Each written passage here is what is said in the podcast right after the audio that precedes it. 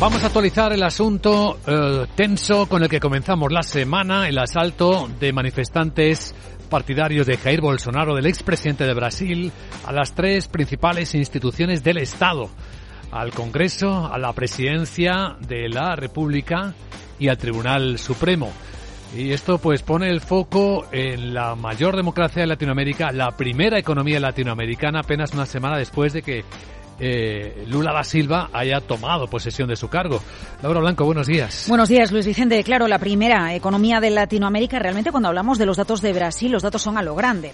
213 millones de habitantes, a lo grande los tipos de interés, 13,75% la tasa CELIC, pero son datos moderados cuando hablamos de la riqueza de Brasil. Fíjate, PIB per cápita, 8.500 dólares, en España superamos los 26.000 eh, dólares, de hecho el gran cometido de Lula da Silva es generar riqueza y reducir la desigualdad. Y las cifras también son moderadas cuando hablamos de la deuda sobre PIB. Allí están en el 78%, nada que ver con los niveles de deuda que tenemos en los países desarrollados. La economía de Brasil está muy por encima de los niveles pre-COVID. No olvidemos que 2022 ha sido un buen año ya que Brasil le ha venido bien, entre comillas, la guerra en Ucrania. Es productor de materias primas, las que se han estresado, las que han visto cómo se estresa su precio durante la invasión de Ucrania cereales y petróleo. Por este motivo, el petróleo y la mayor empresa de Brasil, la petrolera estatal Petrobras, en las últimas horas tras ese asalto a las instituciones Congreso, Tribunal Supremo y Presidencia,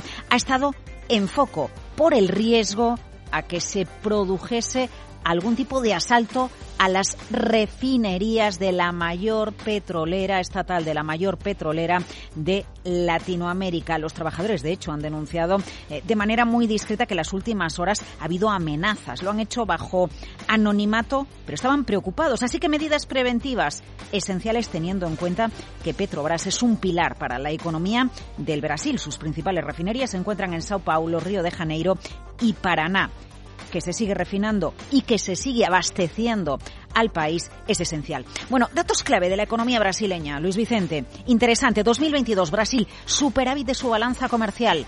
Nivel récord, 62.300 millones de dólares. Y es que las exportaciones de Brasil se dispararon más de un 19% en 2022. Niveles récord. La mitad de sus exportaciones, industria. Y una parte crucial el sector agropecuario, por cierto, eh, Brasil exporta muchísimo a China. A pesar del COVID, China le ha comprado mucho más en 2022 a la principal economía latinoamericana. Y tú te estarás preguntando, bueno, ¿y qué hay de lo mío? ¿Qué hay de lo nuestro? De la empresa española, de la empresa del IBEX allá en Brasil. De los intereses del IBEX en Brasil. Bueno, eh, las grandes cifras del tejido productivo español en Brasil. Brasil es el cuarto destino global de la inversión española. Las empresas españolas han invertido un acumulado cercano a 50.000 millones de euros en Brasil. El tejido productivo español es el segundo por importancia a la hora de invertir en Brasil.